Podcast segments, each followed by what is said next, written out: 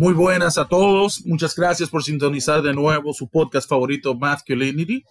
En el día de hoy, el dúo dinámico, Batman y Robin, Frankie y Johan. ¿Qué es lo que es, Johan? Yo, Frankie. Dios me lo bendiga y me lo cuide, mi niño.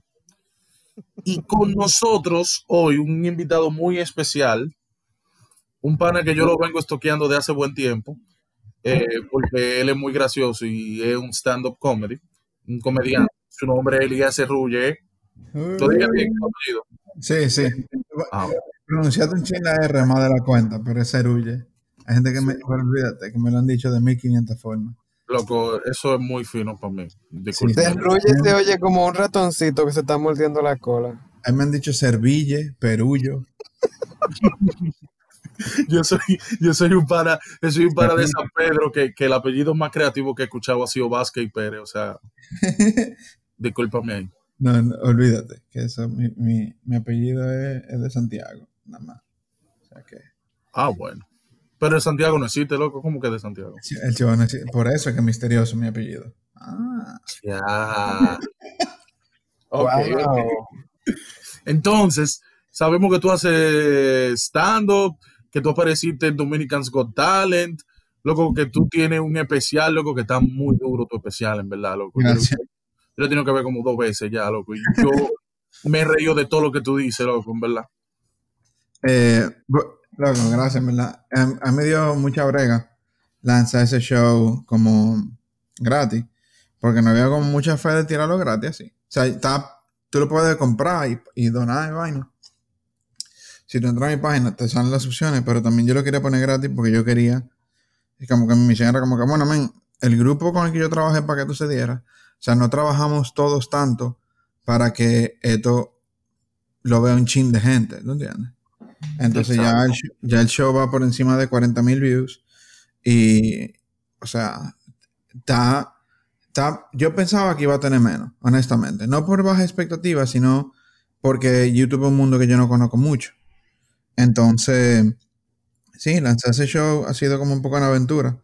Y, y, siento, como que mi vaina con esto era, como que si yo le pongo pago nada más, lo va a ver la gente que me conoce y tal vez un par de gente más.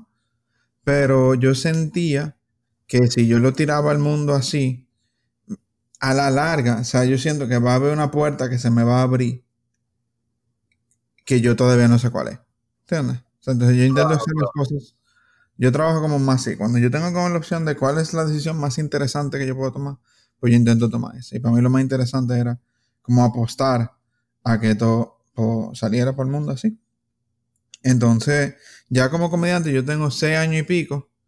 Eh, yo comencé en el 2014, aunque el 2014 fue un poquito, eh, vamos a llamarle como, como on and off, como que yo me presenté un par de veces, después lo hice otra vez como cuatro meses después, y, y después de un tiempazo hasta que el comedy abrió en, en Camden. Y entonces en Camden es que yo, ya inclusive, ya se ven como puesto un par de los muchachos.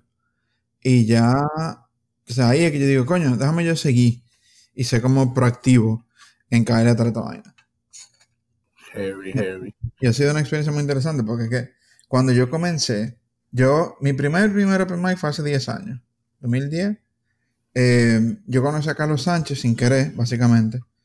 Eh, y entonces estábamos hablando de comedia, que cuánto, de stand bla, bla, Y él me dice como que, ah, mira, hay un open mic si tú quieres participar.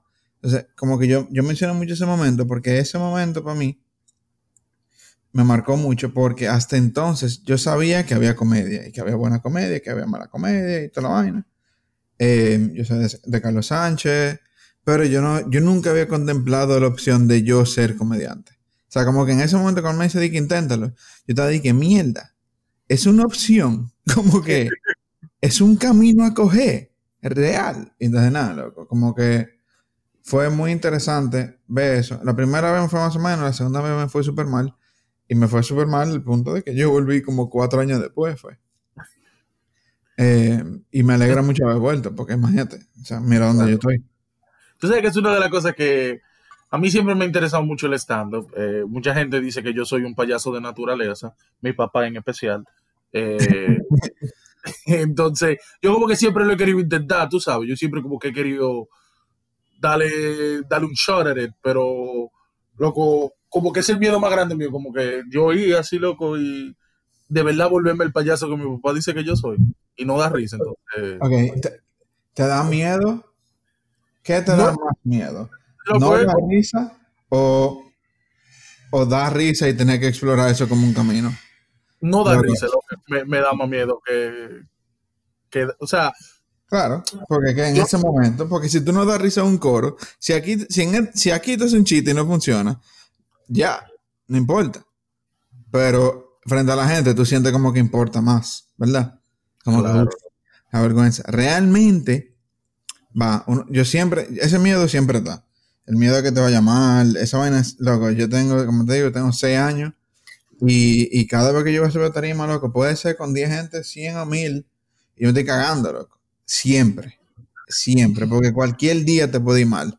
No es como que, no es como de esta vaina donde, donde tú vas y que, uff, ya, ya soy bueno. Es como que no, men. Tú puedes ser mejor y cualquier día es un día mierda y te quede culate. Y tú puedes ser quien sea y te fue mal. So, es normal que vaya mal. Hay mucha gente que cuando comienza a hacer comedia, como que quiere evitar que le vaya mal. Pero si no te va mal, como que tú no aprendes, yo siento. Y te va a ir mal obligado. O sea, no es que, uff, te va a ir mal y a otro no le va a ir mal. Es que que te vaya mal es parte de ser comediante. O sea, no hay de otra. Te va a ir más, o, o sea, más veces mal, menos veces mal, ya se depende, pero que te vaya mal es parte del proceso. Entonces, como que tú no puedes rechazar una parte del proceso y querer hacer la otra. Está bien, o sea que pronto yo seré Frankie. Halftime. Podcast, Stand-up comedian. stand-up comedian e ingeniero electromecánico de día. Coño, casi va. Actor. 100%. Pero, eh, ah, loco, tú sabes que una de las cosas también que a mí me intrigaron mucho sobre tus, tus chistes eh, y sobre tu punchline es que tú tomas dos temas, que es la salud mental y tú también tocas sobre la masculinidad. Sí, yo jodo, jodo mucho con eso. Entonces, yo digo que eso te, yo como cuando vi eso, digo, coño, loco, qué bacano fuera tener Elías en el podcast. Y yo juraba, loco, que loco, iba a ser más difícil conseguir también, que tú tenías flow de altitaje y de... No, tú- no, No, mira, inclusive en mi bio de Twitter, y yo creo que en la de Instagram, lo dice como que Dios me libre de ser celebridad. Como que esa, esa cultura de celebridad que tiene alguna gente, como un aire y una vuelta y una vaina, loco. Eso yo lo detesto tanto. Porque el que yo sea conocido no me hace más importante.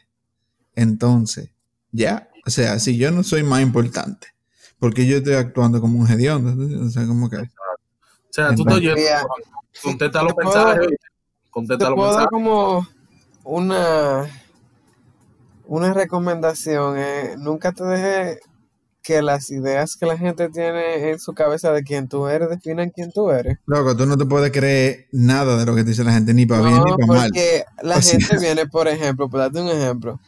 Eh, yo soy de los pocos científicos en redes sociales en República Dominicana. Entonces, cuando la gente me conoce por redes, por, lo general, si ellos no ven mi story, si nada más leen mis artículos, ellos asumen que yo soy una gente que súper aplomada y seria y robótica.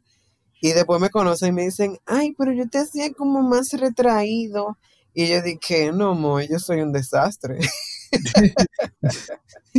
Dije que yo sea bueno en una vaina no significa que yo tengo mi vida organizada. no, pero sí, o sea, como que yo siento que la gente se hace una idea de quién tú eres, para bien, para mal, para lo que sea. O no importa. Y esa idea no eres tú. Entonces tú no puedes dejar ni para bien ni para mal que esa idea se te meta en la cabeza. Porque que hay gente que cree que son intocables, que son la vaina, la última maldita Coca-Cola. Atento a ser celebridad. Y, y la iban cagando. O sea, iban metiendo la pata. Entonces, fíjate cómo, cómo las celebridades más grandes en todo este proceso de pandemia y vaina han hecho unas acciones super Charlie. Que Color Esperanza, que Imagine, que esta vaina, que son como que locos. A nadie le importa. Eso no afecta a nada y tú no eres tan relevante como tú crees. Entonces, eso es como un recordatorio, como que, que libera mucho, porque que yo siento que, que esta idea de celebridad y de salvador que la gente tiene eh, te frena y te encasilla mucho. o sea, yo, yo hago lo que me da mi gana porque yo estoy, yo estoy claro de que yo no importo tanto como a veces la gente cree que yo importo. Entonces, tú vas a lo que te dé tu maldita gana al final. Interesante, interesante. Entonces, tú sabes que para ponerle un chin de, de sazón ahora al podcast, vamos a entrar en eso de los temas tuyos de, de- salud mental y de y de masculinidad. Vamos primero a comenzar con la masculinidad para terminar, tú sabes, con el mejor, con, con el más interesante, que el de la salud mental. Sí, yo, yo creo que en, en este país eso, los dos van de la mano, full loco. Porque que el, el hombre de este país está. Loco, es triste ese hombre en este país. En un sentido de. Si tú. O sea, yo siento que. Que el hombre de este país está tan falta como de cariño, loco, como genuino. Pero de. No de mujeres de él hacia él, de él hacia otros hombres, de los, loco, los, los daddy issues de los hombres en este país con sus padres, loco, horrible. Loco, háblame a mí, loco. Yo tengo tanto daddy issues, man, que no hay forma, loco. Yo Loco, decía no. chiste, pero me llamaron la atención porque era muy sexista y no lo voy a volver a hacer entonces. Sí, pero, pero hay cosas, hay cosas ahí, por ejemplo, porque el, el prejuicio inmediato, tú oyes daddy issues y tú piensas en una jevita jodida. Pero la gente no entiende que daddy issues es para todo el mundo. Todo el que tiene un papá el Tiene- Exactamente. tiene daddy issues. Porque es tu papá, o sea, es un papá. Todo el mundo tiene problemas con sus padres. Y yo siento que el hecho de que el hombre en este país se le permiten tres emociones: quillao, quillao con hambre y, y como recho. O sea, ya, tú no puedes tener. Ese es tu rango de emociones como hombre en este país. Tú no puedes ser dulce porque tú eres mamita. Tú no puedes ser gentil porque tú eres un pendejo. Tú no puedes ser buena onda porque entonces otro pendejo. Tú no, o sea, tú no puedes ser como hombre muchas veces bueno porque otros hombres te van a atacar. Porque ellos también creen que no, que tú tienes un cabrón. Entonces todo el mundo está empujando a ser un cabrón. Y como que yo siento que entre los mismos hombres nos han dicho como que, wey, wey, tú sabes que podemos no ser cabrones. Como que, o sea, como que si juntan a todos los hombres y dicen que, wey, miren, por si acaso, por si no lo sabían, no hay que ser así todo el tiempo. Y yo siento que eso le, le quitaría una carga enorme a, la- a los hombres de este país, pero definitivamente aquí, aquí el hombre siempre quiere ser como el más alfa de los alfas de todos los alfas. Loco, eh, ese, ese complejo de, de superioridad, que en verdad lo que un complejo de inferioridad que nosotros tenemos, loco, nos no está matando, literalmente. No, sí, sí, sí. El hombre, el hombre, por- el hombre se mata mil, o sea, comparablemente más que la mujer. sea, Eh, Yo, pu- yo puedo decir algo que va a sonar como un poco raro, pero el hecho de yo ser gay a mí me da pila de libertad en el sentido de que a veces me dicen, ay, pero tú te pusiste esa ropa, tú eres maricón, y yo, sí. Pero yo me puse lo que yo me quería poner y entonces a mí me da pena porque los amigos míos se te ponen, por ejemplo, eh, un- algo muy rosado o... o- o- ni siquiera o- una vaina de que estrambótica, una vaina así. no, de, una vez entonces comienzan, exacto, y comienzan a atacarlo. Yo dentro de mí dije, qué diablo, qué felicidad que estoy pájaro, porque a mí nadie me puede decir eso ya, porque ya, ¿qué me van a decir? Ajá. Ya yo soy pájaro. Eh, dije, loco, sí. Loco, Uno de mis colores favoritos es el rosado. Entonces, imagínate este pana, loco, 6'5, 300 libras, ¿verdad? Loco, dale para allá y di que te digan Kirby.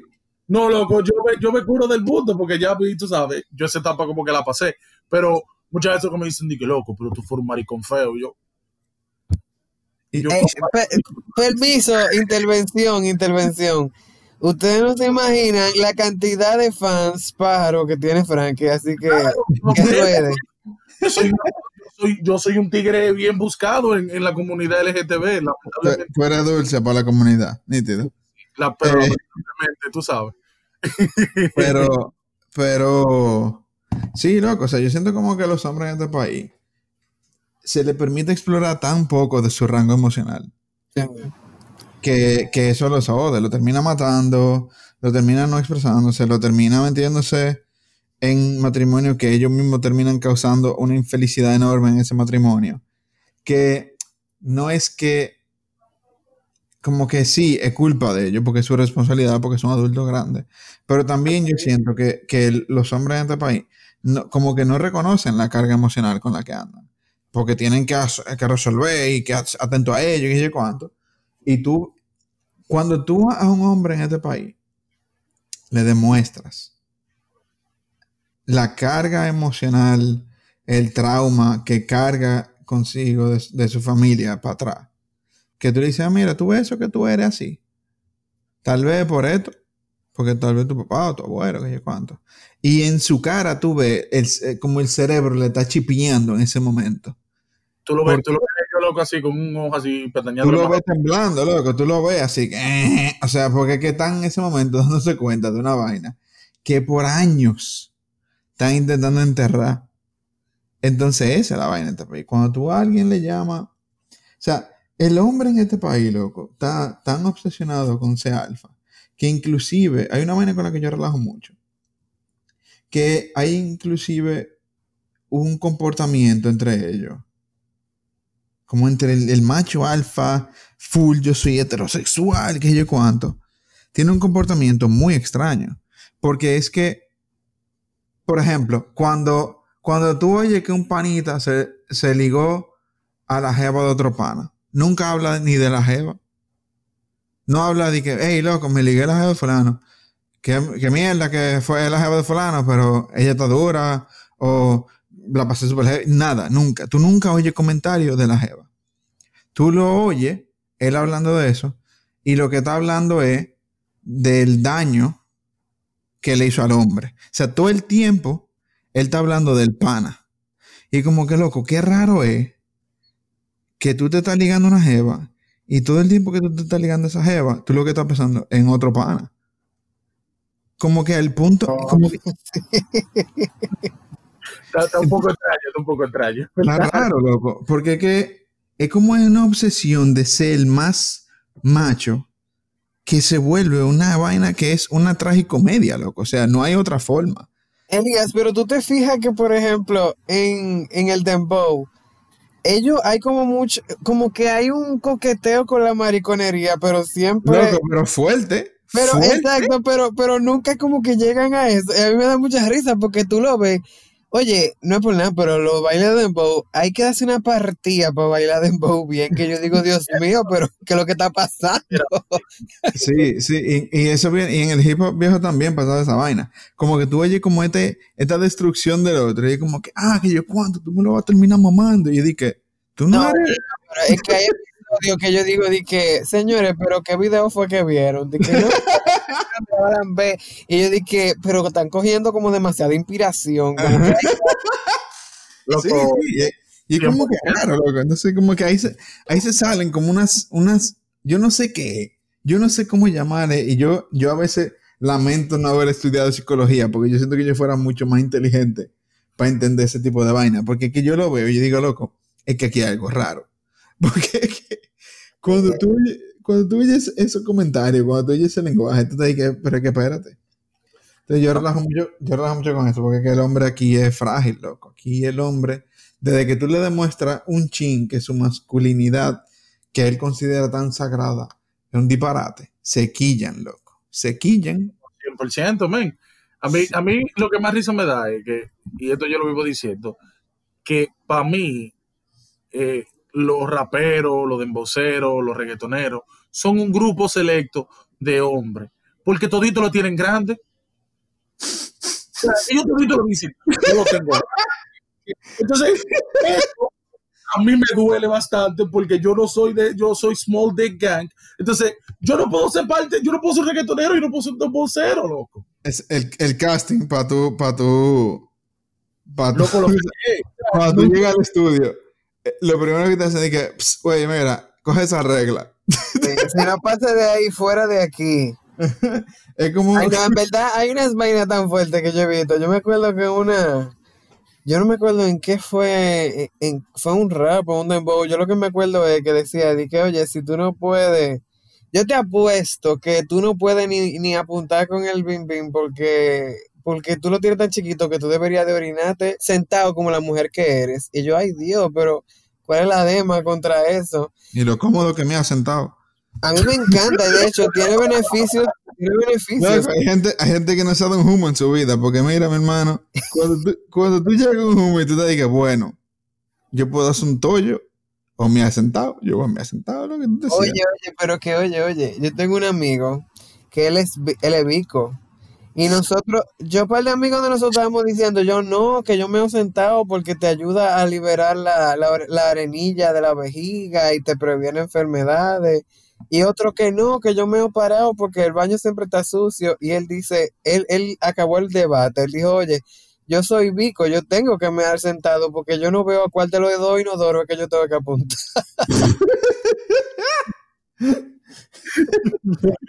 ganó, él ganó, él ganó la discusión. Se, ya se acabó el debate. No, sí, se acabó todo. Está, dije, bueno, se, si acabó esto.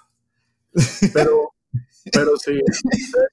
A, a, mí me gusta mucho ese approach que tú tomas porque en verdad aunque uno lo diga relajando, uno lo dice de verdad. Y son cosas que ya se están con, sí, esa palabra, ¿cuál es la palabra que yo quiero decir yo? ¿Concientizando o concibiendo? Eso mismo, eso mismo. Exacto. Hay, hay, eh, se, se está logrando, se está logrando y se está teniendo ese tipo de conversaciones, ¿tú me entiendes? Uno se ríe. Que es lo que se quiere al final del día. Sí, inclusive yo relajo, yo relajo mucho. Verdad, hay 100%. de, de de, de, los hombres que yo relajo. Yo relajo mucho también con, con cómo que a veces el hombre cree que es el único que, que busca, por ejemplo, eh, relaciones casuales. Eh, que es una ignorancia enorme. Pero el hombre a veces cree que es el único capaz de hacer eso, que todas las mujeres buscan enamorarse, que yo cuánto. Y yo relajo muchísimo con eso porque a veces los hombres creen, creemos, que nosotros somos los que ligamos. Que yo veo esa jeva y yo me voy a dar esa jeva. Y es como que no, me. O sea, eh, como que la experiencia me enseña que a lo más lo que tú puedes es expresar tu disponibilidad. Tú no puedes, tú no te... O sea, cuando tú una jeva, tú, que, tú, que tú salís de una jeva, llegan a una casa, a una cabaña, lo que sea, y al desnudarse, ella tiene la ropa por debajo combinada. Tú no decidiste eso.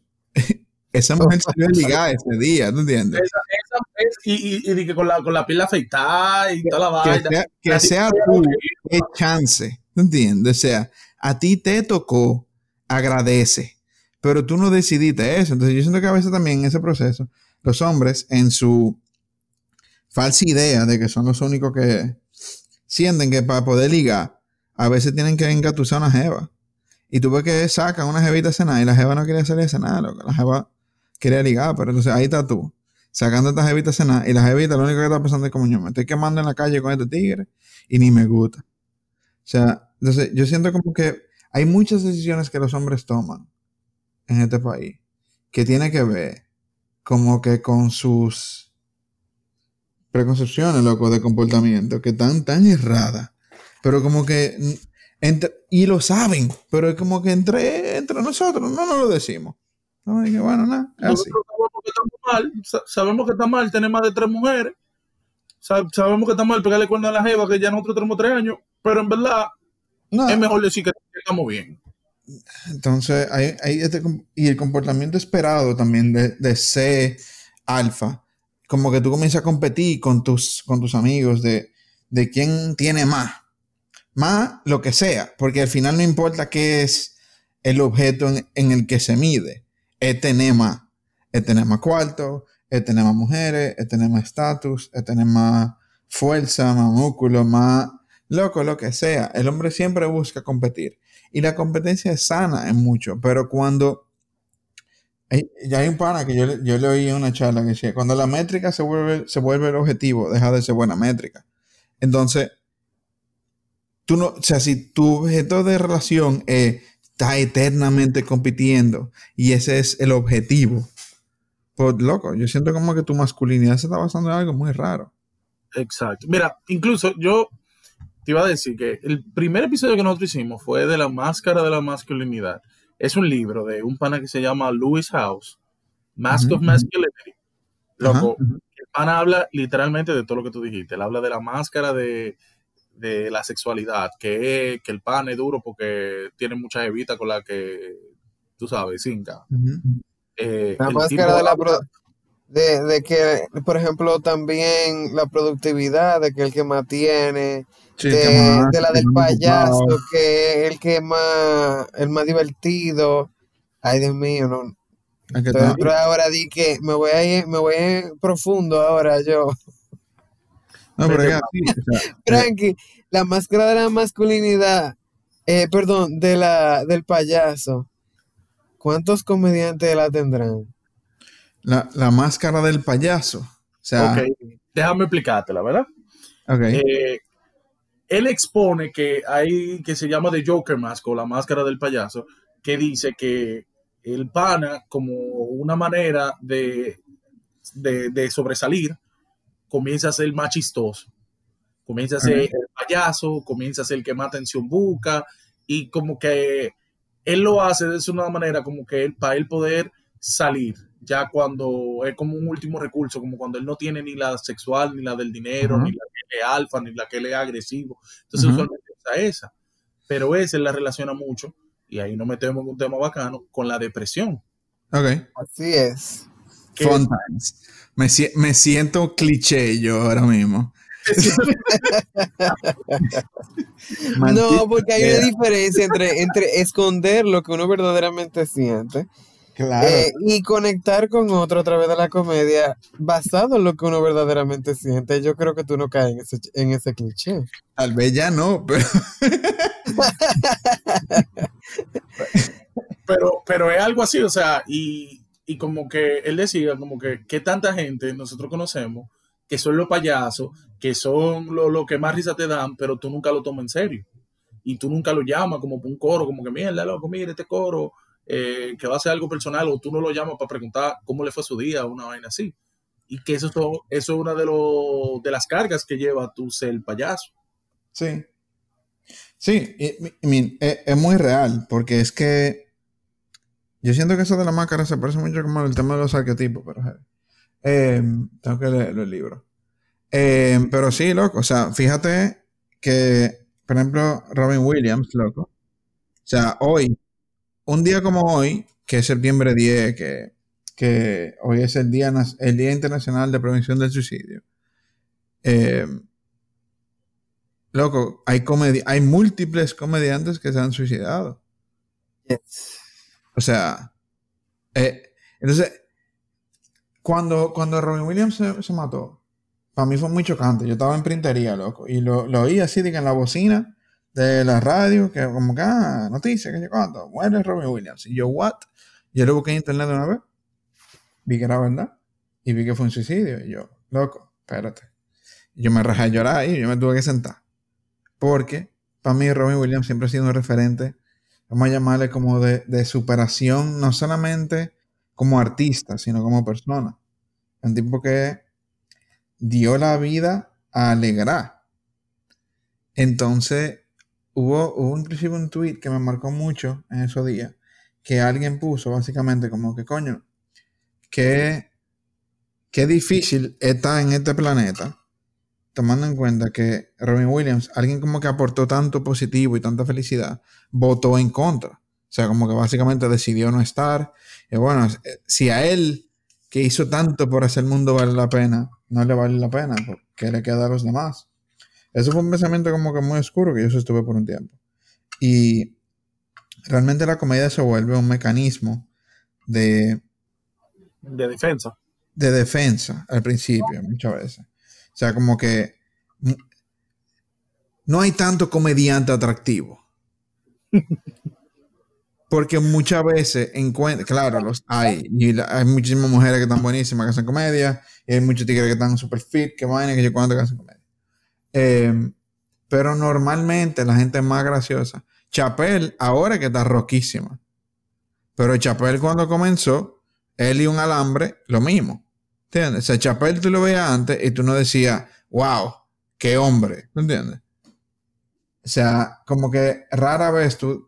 Entonces, yo, yo siento que se volvía una mecánica de. De este es el recurso que tengo. Entonces me voy a dar bueno en este. Y me voy a dar bueno en este por diferentes razones. O yo quiero ser aceptado, o yo quiero que me oigan, yo quiero que me presten atención, yo me siento ignorado y no quiero que me ignoren.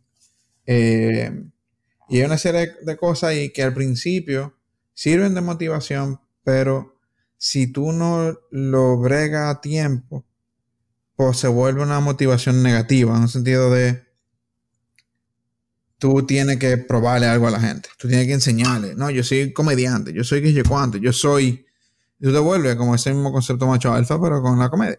Y por eso tienen tanto comediante también, cabrón, como los hay que se conocen muchísimos casos.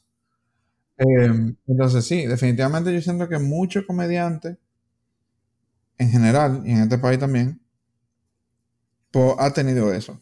O, o lo ha tenido o lo tiene. Pero yo no creo que todo el mundo está ahí ahora. Yo siento que muchos del grupo que, que estamos ahora eh, hemos tenido la dicha de, de, poder expresar ciertas cosas en la comedia, de poder usar la comedia como terapia, eh, de ir a terapia algunos. Eh, siento que hay un trabajo hecho en nosotros como personas que hace tres años yo te diría que no estábamos ahí. ¿entiendes? Entonces definitivamente, definitivamente es una máscara que uno usa, porque es que, loco, todo el mundo se pone máscara, todo el mundo tiene su careta, entonces... Todo el mundo tiene, tiene algo que quiere ocultar, porque supuestamente eso lo hace ver más débil. Entonces, ya que estamos en este tema aquí, ¿Qué te decidió a ti, Elías, ir a terapia por primera vez? Eh, la primera, primera vez que yo fui, yo fui por, por un tema de, de, de vaina, de vocación. O sea, yo estaba en un punto que yo no sabía qué yo iba a hacer con mi vida, yo no hacía comedia, yo no trabajaba, yo no nada. Estaba en un punto de crisis vocacional, que yo cuánto. Entonces yo fui ahí. Eh, y ese fue un proceso que me ayudó, pero también me pasaba con el psicólogo, lo que yo relajo que pasa mucho con los hombres en este país, que por ejemplo mi papá, y más cuando eso, es una figura conocida, entonces mi psicólogo estaba muy impresionado con mi papá. Que eso pasa mucho entre los hombres heterosexuales de este país. Se impresionan tanto con los otros hombres que yo no entiendo. Como que, wow, míralo. Eso me acuerda al meme de compadre, me estremezco. entonces, yo siento como que, como que hay un, hay otro tema ahí que hablar. Pero es como que, es como que es una veneración tan heterosexual que casi no lo es. Mira, tú sabes que es la única otra cosa que yo puedo decir que es tan heterosexual que no lo es. ¿Qué? Yo-Yo, el anime. Ah, sí. Sí. Son unos machos tan masculinos y tú estás diciendo, ¿qué está pasando? Sí, yo, yo, yo es, como que es como accidentally queer. entonces, entonces, sí, eso me pasaba ahí. Y cuando eso pasa, pues hay un sesgo. Que él fue, él no fue mal psicólogo, pero tenía un sesgo marcado. Entonces, eh, ya después que ya yo estoy trabajando, tengo mi cuarto, no tengo que pedir permiso para ir a terapia, porque por ejemplo, es un frenazo también. Hay veces que tú quieres ir, que ya de por sí es un obstáculo en este país, el tú decidir ir a terapia, y entonces es, un, es también un obstáculo financiero, la terapia cara. 100%. La terapia cara, los seguros, a mí me encanta oír las, las publicidades de los seguros que la, que la vaina mental importa, que la salud mental, oh my god, hay que cuidarla. Y dije, mañana, pues cúbrelo en tu seguro. Como que dime, o sea, importa, pero no lo suficiente para nosotros meter en una póliza. Vamos a calmarnos. Y dije, loco, como que. A primera, eso? eso que tú dices, porque cuando yo me, atendí, yo me atendí, yo tenía ya como seis meses atendiéndome con mi terapeuta. Eh, ella me dice, bueno, Frankie, mira, ya no hay vuelta atrás.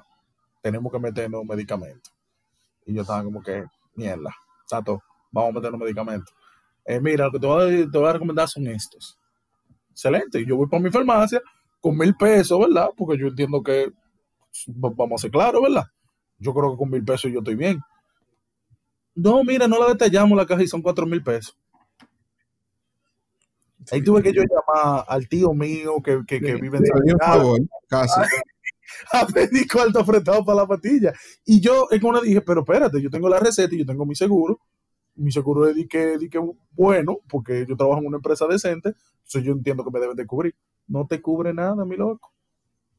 Nada, nada, ni, ni un peso, literal, lo que sea, de que tú, tú lo pasas y, y tú básicamente le estás enseñando al de la farmacia que tú tienes un seguro.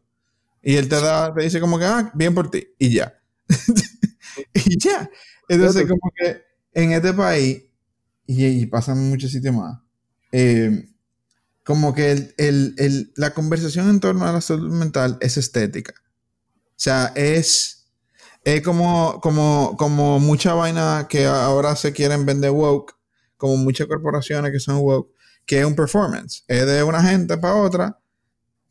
O sea, ese anuncio de, de humano, o de quien sea, no es humano, porque humano que me cubra a mí, pero whatever. eh, nos cubra todo. Eh, pero cualquier publicidad de un seguro que te dice que, que la salud mental vale. Y entonces no lo cubren su seguro, pues entonces ese anuncio no es para la persona que necesitan que su seguro cubra la salud mental. Esa, esa publicidad es para mí, que yo la puedo pagar y tener mi seguro, ¿verdad? O sea, yo puedo pagar mi terapia y yo puedo tener mi seguro y no, y no tengo que decidir entre qué hacer. Si voy a terapia porque no tengo los cuartos para ir. Tú- entonces, Entonces- tú te das cuenta que esa comunicación no es ni para la gente que más lo necesita, ni para la gente que no lo puede pagar. Eso es nada, allante, con muchas cosas en este país, vuelta allante en movimiento. Entonces, como que, ah, sí, somos, nos importa, pero no lo suficiente para tomar una acción concreta. Vamos a sacar un anuncio, eso sí, pero de ahí a, a tomar una acción contundente sobre el tema que estamos hablando. ja, jokes on you. Entonces, como que para mí esa, esa vaina me harta y me desespera. Porque se quieren siempre vender como los que más hacen.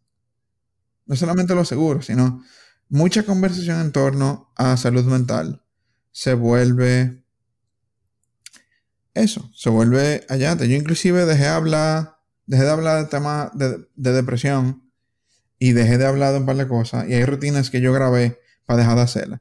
Porque ya yo me sentía que yo estaba, que yo le sentía ya demasiado del lado en performance. O sea, cuando tú estás hablando de, de salud mental en comedia y tú estás haciendo la misma rutina, llega un punto que ya esa rutina no se vuelve un momento de vulnerabilidad, se vuelve un momento ensayado que, en un, que hace un tiempo tal vez pudo haber sido vulnerable. Hace tiempo eh, pudo haber sido honesto, pero ya no. Entonces, yo quise como salir de esas rutinas antes de que fuese de que fuese necesario hacerlo. Porque eso, yo no. Entonces yo siento que eso pasa mucho aquí. Que la conversación en torno a salud mental es como que, ah, sí importa, ah, sí importa. Pero se basa entre gente que lo puede pagar, que me invitan a mí a hablar de, de, de la necesidad de la terapia, entre tres gente que pueden pagarlo. Y en vez de hablar, por ejemplo, de la necesidad de tratar la salud mental como salud, y entonces hablar del tema de salud en este país, que ¿cuál salud? ¿De qué batida? O sea, Claro. Entonces, a mí, un- una, una, una de las cosas que, que tú dices me resuena mucho, de que en verdad no, no todo el mundo puede tener ese cuidado de salud mental, una cosa que es tan importante, porque nosotros gastamos de que pila de cuarto en romo, pila de cuarto en pinta, pila de cuarto eh, en la gloria, tirando los pasitos, pero eh, la salud mental tuya, ¿para cuándo? Y yo- No, Frankie, pero es que el martes de 2 por 1 son 1500 pesos en Domino. Entonces, yo no puedo pagar terapia porque eso es demasiado caro. bueno, ¿qué te- pero, pero, pero- pero ahí, ahí hay un tema de que, de que ahí todavía tú estás hablando de gente, ahí tú todavía estás atribuyendo la salud mental a una decisión de pagarlo. ¿No entiendes? O sea, ahí todavía Sí. estoy diciendo, si tú, si, en vez, si tú en vez de comprar en Starbucks, tú agarras de Starbucks, tú tuvieras un Ferrari. O sea, como el argumento este que tú oyes de mucho vaina emprendedor.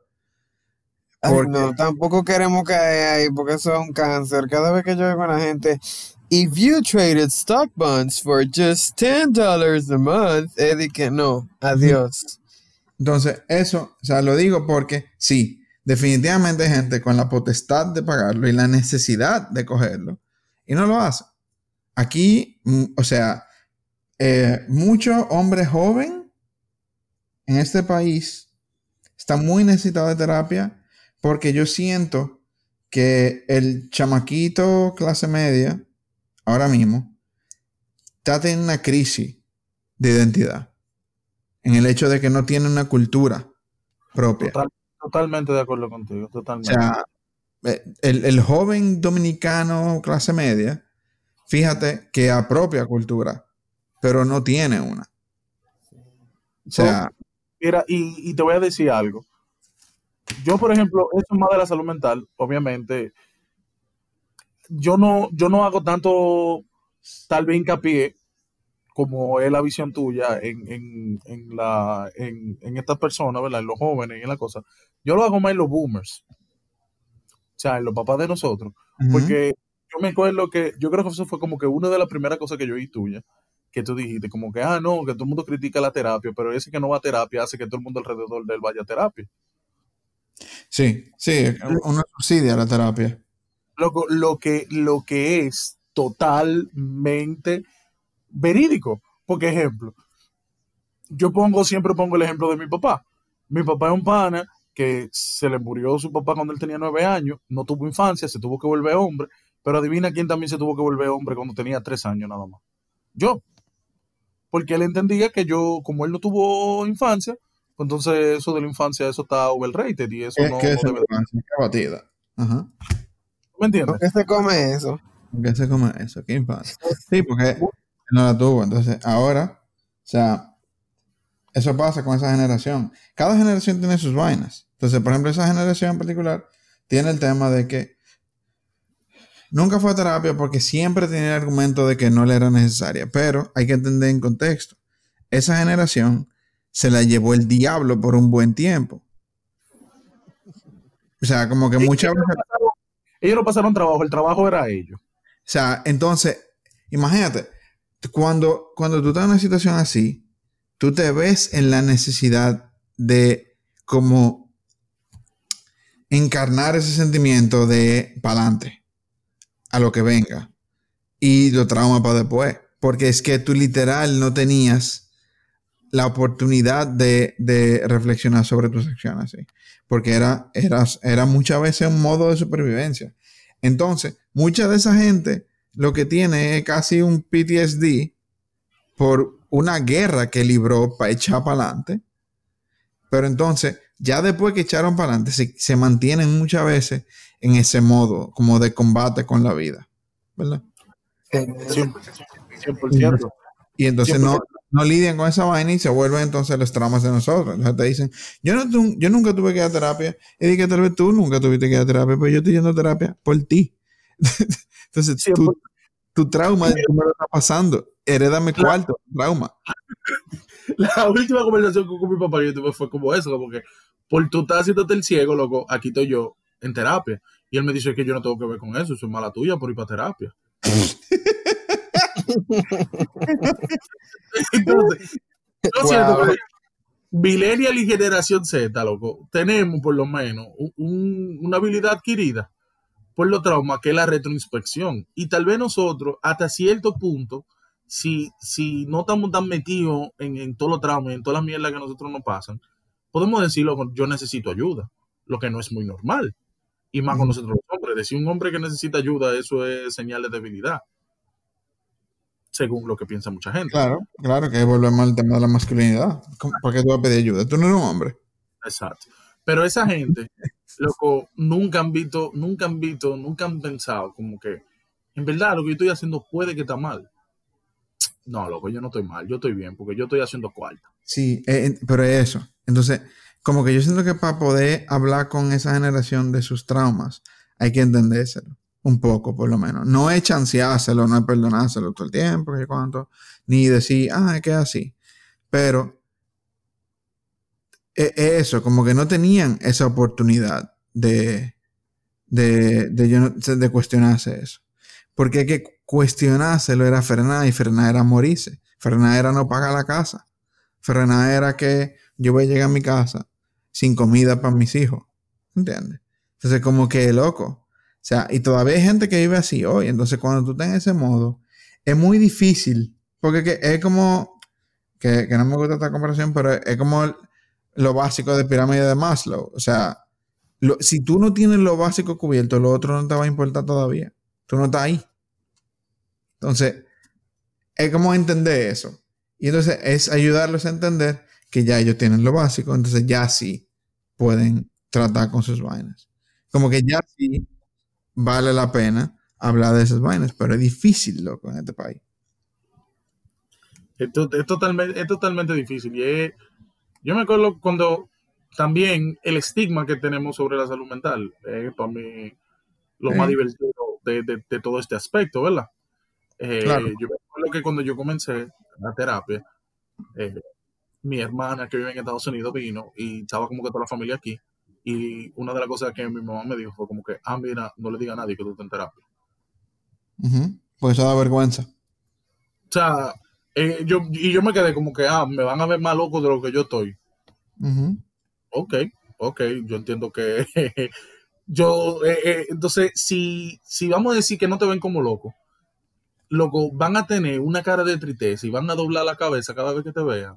Pero que, sí, tú estás bien. No, no le diga eso, que él se deprime. ¿eh? También tiene que ver el aspecto de que para muchos padres dominicanos, el hecho de que los hijos de ellos estén yendo a terapia, ellos lo ven como una falla personal. Eh, y eso le hiere su ego. Te lo digo porque cuando, eh, en muchos casos que he visto, lo que dicen, ah, porque yo te crié mal. Y es como que, this is not about you, particularly. Sí, entonces, eh, y eso es lo que pasa, o sea, que tratan la vaina como que el hecho de no reconocer lo que es un trauma, ellos entienden que lo que tú vienes a echar es la culpa. Y no es así. Tú no quieres echar la culpa porque tú lo que quieres es querer mejorar a tu familia. Tú no quieres venir a decirle que, ah, esto es culpa tuya, esto es culpa tuya, esto es culpa tuya. Es que hay cosas que hay que sanar, independientemente de dónde vengan. Pero definitivamente eso, cuando, cuando un hijo va a terapia, eh, los, padres muchas veces no lo dicen porque es una evidencia de un fallo. Y entonces, lo que, al no decirlo ninguno, lo que hace es que se crea un estigma innecesario porque todas las familias fallan. Y ahí es que están confundidos. Loco, cuando tú eres grande, la bondad, que la bondad mayor que tú tienes de hacerte grande es que tú te das cuenta que tus padres son gente. son gente, loco, que la cagan igualito que tú, que a veces no saben qué es lo que están haciendo, que a veces están en un hoyo y dicen, bueno, yo no sé cómo yo voy a salir de aquí, pero a la buena de Dios, y que tú estás igual. Y entonces tú, cuando tú reconoces eso, tú comienzas a hablar con tus padres de una forma diferente. Hay mucho más empatía.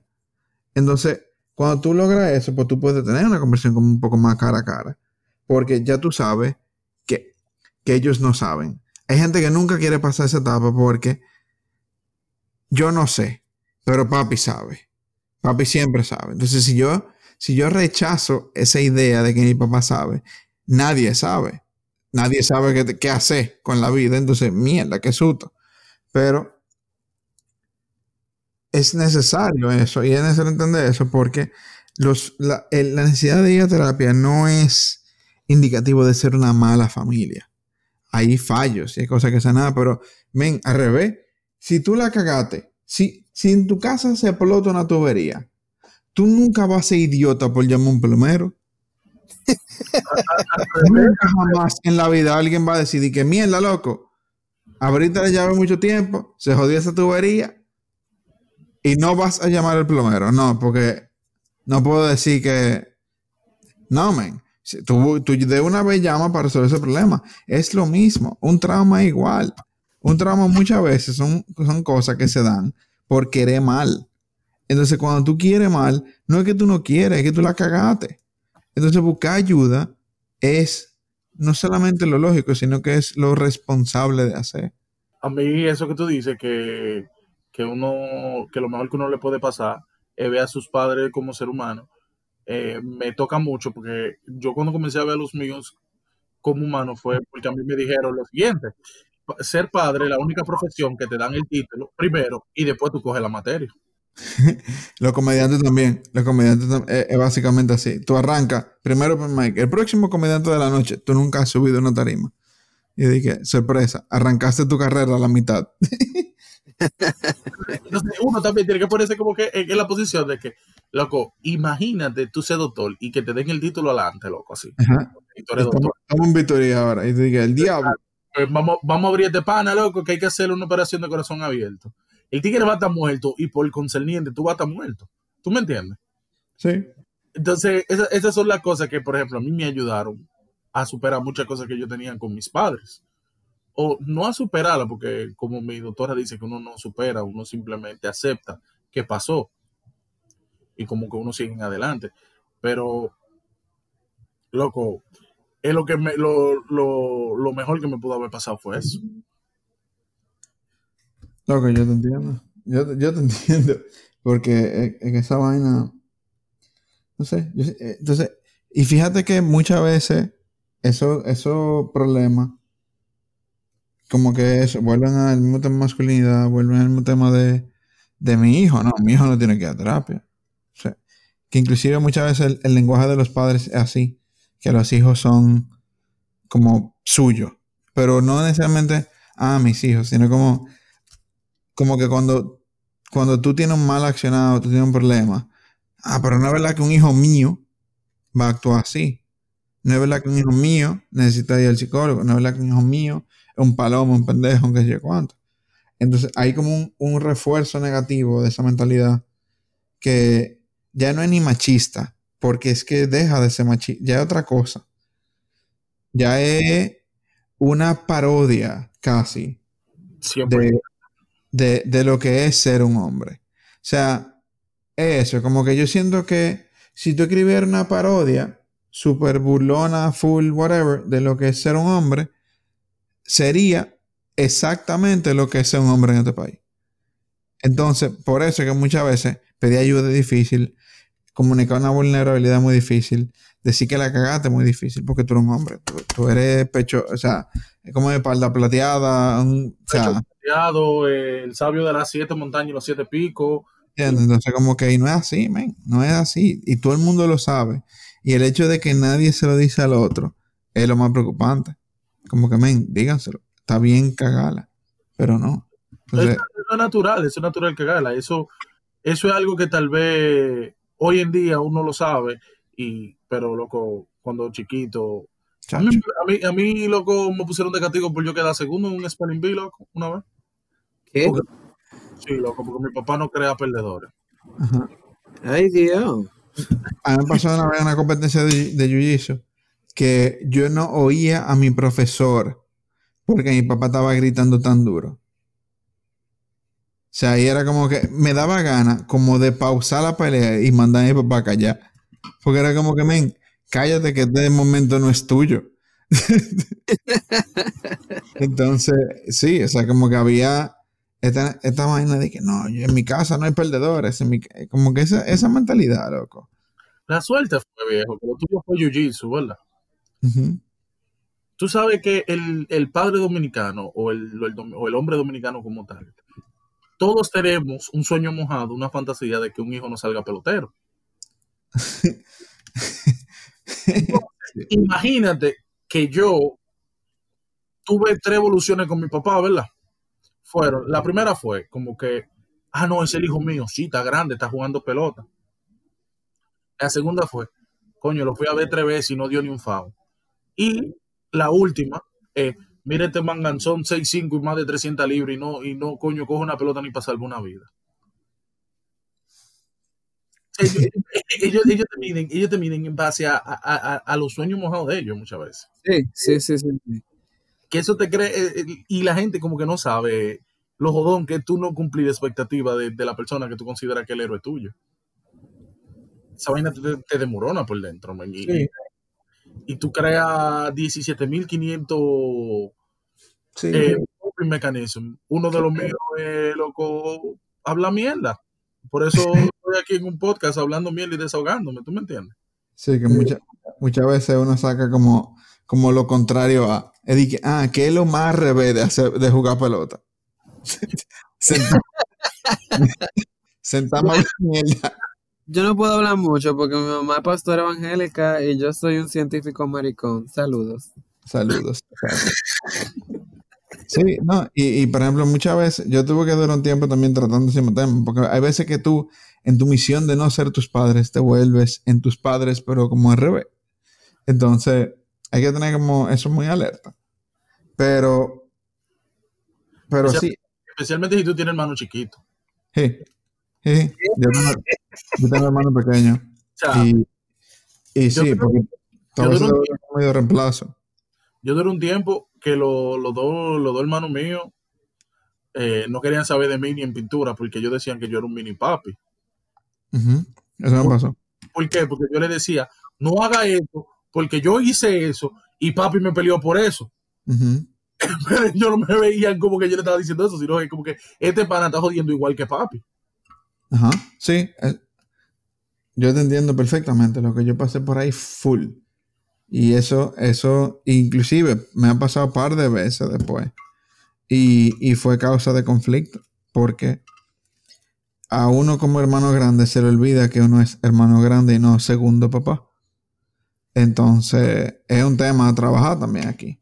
Porque tú intentas ser no tu papá y tú intentas ser de una forma y tú terminas siendo el mismo rol. Porque es que tu trabajo no es ser eso. Tu trabajo es ser un buen hermano grande, no un mal papá. Tú apoyarlo en toda la sicariedad y psicopatada que ellos vayan a hacer. Sí, Ah. entonces que hagan su vaina. Y tú estás ahí para ellos como hermano, pero no como un freno paternal, ni lo que sea. Y entonces también eso pasa que, que con los padres acá, eh, como te pasó a ti, loco, que, que los padres muchas veces quieren forzarte a vivir sus sueños. O sea, el papá tuyo quería ser pelotero. Que heavy fuera que mi hijo lo sea. Porque es, es como cumplir un sueño, es como un segundo chance de cumplir un sueño personal. Tú dieras lo que fuese por eso. O sea, si tú tienes 50, 60, 70 años y de repente tienes una oportunidad de lograr algo otra vez, de, lo- de tener chance de lograr algo, dice, loco, soporto. Si de repente como que ah, a los 60 tú tienes un hijo que te sale medio comediante, tú lo quieres forzar porque tú tenías una visión de lo que era ser comediante, sé cuánto, que tal vez sea un camino A, pero a explorar. Pero tú no puedes hacerle eso, una esa vaina un hijo, loco, porque es que se van a volver locos. Porque tienen que lidiar con entender cuál es su identidad y entonces pelear con esta identidad que quieren forzarte los padres. Que tiene que ser así, que sea así, que sea que sé cuánto. No, que eso no sea así, que sé cuánto. Y es como que tu papá te quiere llevar, como que en vez de tú ser un hijo, tú eres un sim. Y es como que loco. Así no es que funcionan las vainas. Claro. O sea, yo por eso tengo una nueva mentalidad a ser padre. Cuando yo vaya a ser padre. Que yo lo que voy a, a ver a los hijos míos como parte de repuesto, ¿tú me entiendes? Sí. Imagínate que ya yo te jodido el hígado. eh, mira, el menor ahí puede darme la mitad del hígado de él. Mira, tengo un riñón jodido. Ah, no, mira, yo tengo un menor ahí, un mocoso que come de mí. Sí, sí, como que tú eres un empleado. Porque imagínate. Hay que buscársela de alguna manera. Sí. Y, y se vuelve loco como.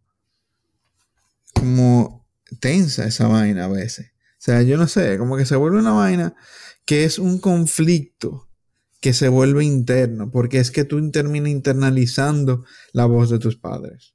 Tú terminas internalizando que cuando tú vas a hacer algo después de grande sin que tu papá esté ahí, tú lo vas a hacer y tú piensas en la voz de tu papá, te suena.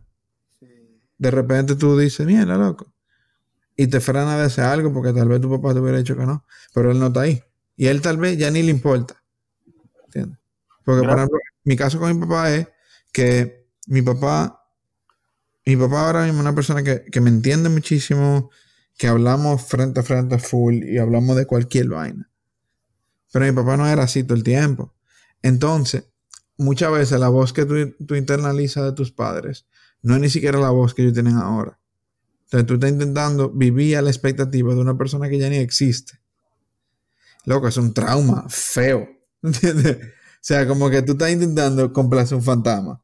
Y no hay forma. No hay forma. Lo bueno fue que tú lo dijiste, porque yo pensaba que era yo solo. No, no, no, no. No hay forma de, de esa vaina.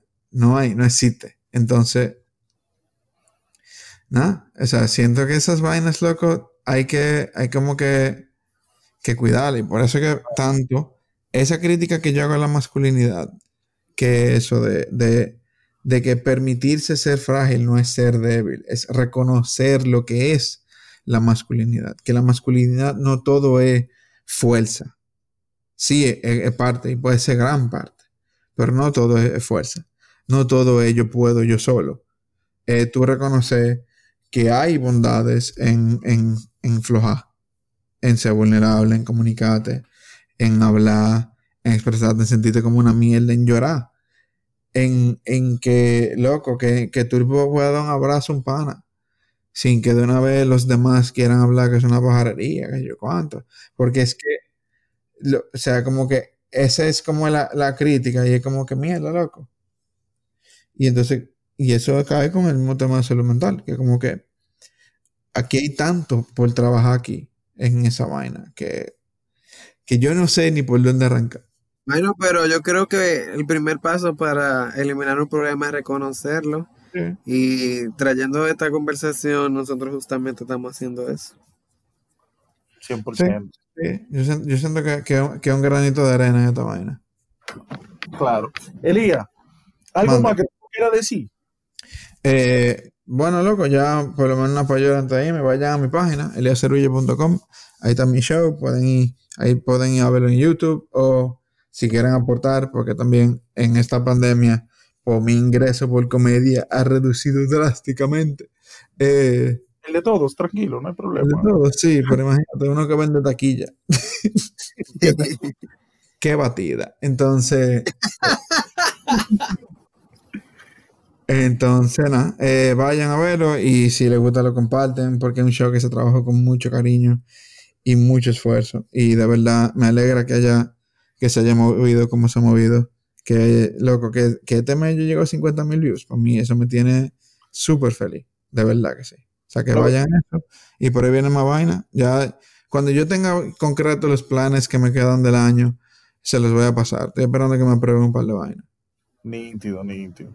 Loco, y no, es- y no es porque yo soy de que fanático tuyo, pero loco, es que, es que, por ejemplo, yo no voy a dar mucho spoiler para que los tigres lo vean, pero ese de- del, del el de Hop para mí fue el mejor que tú tiraste. Elías, a mí me da mucha curiosidad, antes de nosotros cerrar, por decirlo así, ¿cuál es tu comediante favorito? Mi comediante favorito. Yo no tengo uno favorito, porque al final uno es como una amalgama de gente. Eh, yo creo que el primero que me, me puse full a eso fue George Carlin. Eh, George Carlin era, por, por la manera en que él era como tan disonante y tan contrario a mucha vaina. A mí me encantaba esa vaina. Y como él podía hablar, él inclusive tuvo que ir a corte por un tema de, de las palabras que no se podían decir en, en radio, yo creo que era. Como las siete malas palabras que no se podían decir. Y él hizo un segmento entero de esas siete malas palabras donde las repetía constantemente. Entonces, como que él siempre fue un tigre como muy rebelde. Entonces, yo aprecio mucho, pero también yo aprecio gente rara. ¿entiendes? O sea, hay un pana que se llama Julio. Julio Torres, creo que se llama. eh, que él tiene un show se llama My Favorite Shapes, mis formas favoritas. Y es un loco, ese pan es rarísimo. Entonces a mí me encanta ver esas vainas. Como a mí me encanta ver la vaina bolsa y rara, y me encanta ver la vaina que como rebelde y, y medio antisistema y todo eso. Y yo siento que yo estoy como en el medio de esos dos. Como que soy un tigre bolsa que le gusta quejarse. ¿Conoces Zach Fox? Eh, no, loco, déjame apuntarlo. Déjame ver. Este es uno de mis comediantes favoritos porque él, atento a relajo, él dije que se iba a pegar como, como rapero y se pegó como rapero atento a relajo. Yo dije. Ah, mira, él, tiene una vaina con Kenny Beats. Kenny Beats es funny, loco. Sí, no, pero tú vas a ver, tú te vas a reír mucho. Loco, lo voy a buscar full. El mío, ya para no sentirme left out, el mío es Andrew, Andrew Schultz hace, hace mi sueño, que a él le pagan para él insultar a la gente. Ah, Entonces, claro, sí, él, maneja muy bien los hecklers. Hay un, por si acá, hay un, déjame si está en YouTube. Eh, Jorge, Jorgito Cruz, lo pueden buscar en Twitter como Jorge Cruz. Él hizo un documental de comedia eh, donde está, está, Andrew Schultz y para la gente más. Eh, se llama Funny Pains. Em, entonces lo pueden, lo pueden buscar. Yo creo que todavía no está en YouTube, pero yo voy le voy a tirar a él, a ver. Pero sí, él tiene un documental sobre comedia, sobre mujer en comedia, Andrew Schultz y allá, porque él está trabajando en Nueva York, yo creo que. Entonces fue muy, ah, pero loco, que este tigre se decidió por, o sea, Andrew Schultz fue mi inspiración para yo sacar mi show por YouTube. O sea, y fue la inspiración de Jorgito de también sacar su documental por YouTube. Entonces, como que, o sea, y de repente que la inspiración de Jorgito sale en su documental, coño, que heavy, ¿entiendes? 100%. O sea, que cuando ustedes me vean a mí que algún día hago un stand-up y lo estoy insultando, ya ustedes saben por qué, ¿verdad? Pero él insulta a la gente que se queja o que jode. O que jode, por cierto. Que jode, tampoco es que él llega y que, güey, jódanse. y que, güey, tú, vete a la mierda. Pero por eso. Pero nada, Elida, un millón de gracias, viejo. viejo por darnos tu tiempo, por hablar con nosotros, por chelchar con nosotros. De verdad que lo aprecio pila, loco. Un placer, de verdad. Y a mí siempre me encanta hablar de estos temas. O sea que cualquier vaina estamos, estamos aquí, más, ¿tú vas a saber? Claro, la puerta está abierta para cuando tú quieras, viejo. Dale, un abrazo. Voy a decir las piernas, pero me acordé que él no es gay. Buenas tardes. Señores, como Johan ya rompió la taza, eh, como siempre decimos, eh, derivando lo malo, integrando lo positivo. Esto fue Masculine.